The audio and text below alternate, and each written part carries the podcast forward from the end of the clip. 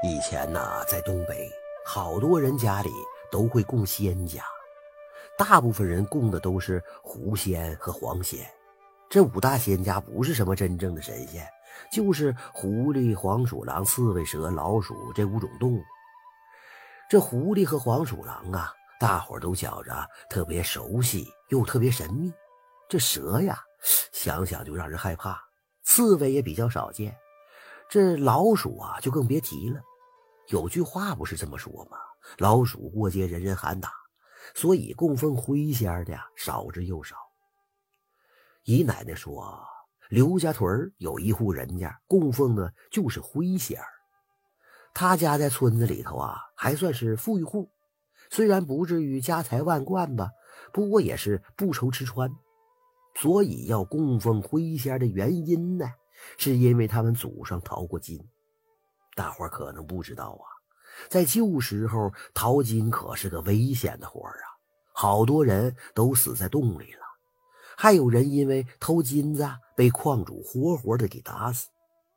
可是这家人呢，祖先不但淘金成功，而且还置办下来了家业，就是因为有灰仙的保佑。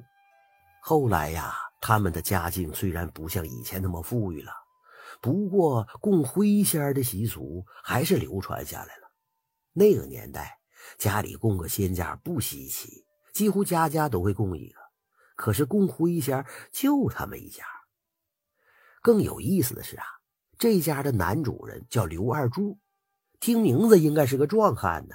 可是他呀，身材矮小，长得尖嘴猴腮的，不知道是不是因为供奉灰仙的原因吧。跟那老鼠长得呀特别连相，街坊邻居们以前还拿这个刘二柱开过玩笑，可没想到刘二柱当场就翻脸了，非要和那些开玩笑的人拼命。以后啊，再也没人敢拿他家灰仙说笑了。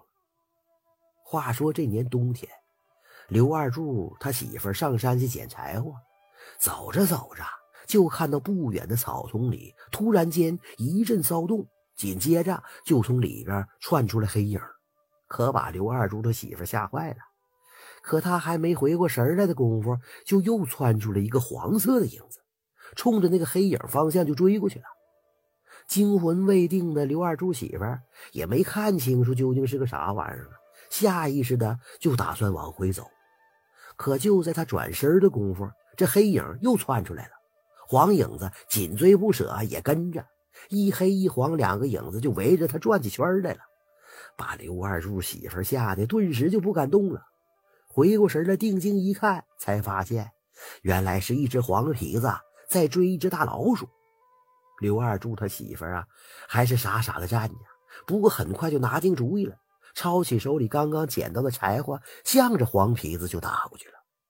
黄皮子见有东西往他这打过来，赶忙一躲，紧接着一溜烟跑了。老鼠看见黄皮子跑了，自己也朝相反的方向跑。刘二柱他媳妇一看，松了口气，他也没心思捡柴火了，急急忙忙就回家了。到家以后啊，他就开始烧火做饭，可是啊，却直接抓了一把土就往烧开水的锅里扔，嘴里还念叨着：“你不让我吃。”我也不让你吃。刘二柱在屋里等了半天，这饭点都过去了，也不见媳妇端饭上来，就到厨房去瞅一眼。这一瞅不要紧呐，只见他媳妇手里不停的往锅里扔土，嘴里还不停念叨着。刘二柱赶紧去拦，可是，一把就让他媳妇给推到一边了，还做了一个大屁股墩儿，给刘二柱疼得龇牙咧嘴的。这刘二柱虽然身材矮小，再怎么说那也是个老爷们儿啊。平时打架的时候，他媳妇完全不是对手，这咋一回合就给弄败了呢？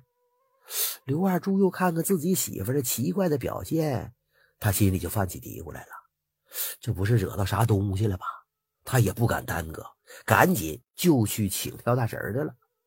过了一会儿，这大神就风风火火的来了。大婶一看刘二柱他媳妇这样，立马就跳起来了，嘴里还不停的唱呢。过了老半天，大婶一问才知道，原来刘二柱他媳妇今天在山上的时候打跑了那只黄皮子，人家来寻仇了，上了刘二柱媳妇的身了。大婶也不敢强行驱赶呐，就跟这黄皮子商量，满足他的各种要求，酒也给他喝了，鸡也给他吃了，这回总该走了吧？嘿嘿，黄皮子吃饱喝足之后，还就是不走，接着给你闹。你说摊上这么不讲理的黄大仙儿，给跳大神弄的也是没了招了。这个时候，有个村民突然间就说了：“不，呃，刘二柱啊，你家不是供奉的灰仙吗？”村民刚喊完，还没等刘二柱反应过来呢，大神立马眼睛一亮，哼哼唧唧的，哗楞哗楞的摇着摇铃，又跳起来了。不一会儿啊，灰仙儿就上了大婶的身了。跟这黄皮子就对峙起来了，灰仙儿跟黄皮子你一句我一句的就吵吵起来。一个说：“你别多管闲事啊！”一个说：“啊，你来我家闹腾，你还有理了？赶紧给我滚！”争执了半天没个结果，最后啊，俩大仙居然骂起来了：“你瞅啥？我瞅你咋的？你要是不服，咱俩去北山斗一斗啊！走，哎谁怕谁呀？”话音刚落。刘二柱他媳妇就好了，这个时候大婶也恢复正常了。看见刘二柱他媳妇好了，自己也松了口气。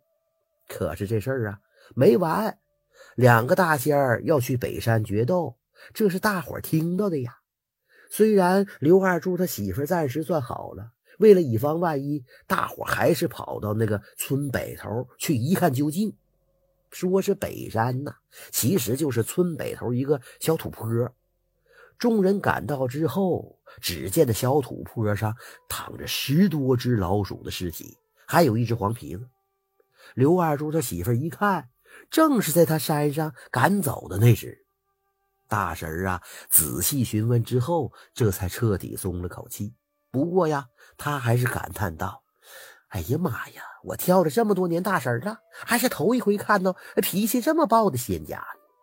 看样子黄皮子肯定是死了，就是不知道刘二柱家供奉那个灰仙儿咋样了。这死了十多只耗子当中有没有他呀？好在刘二柱他媳妇这一次是有惊无险。打这件事以后，刘二柱家也不管自家供奉的灰仙死没死，每天。还是坚持给灰仙上香。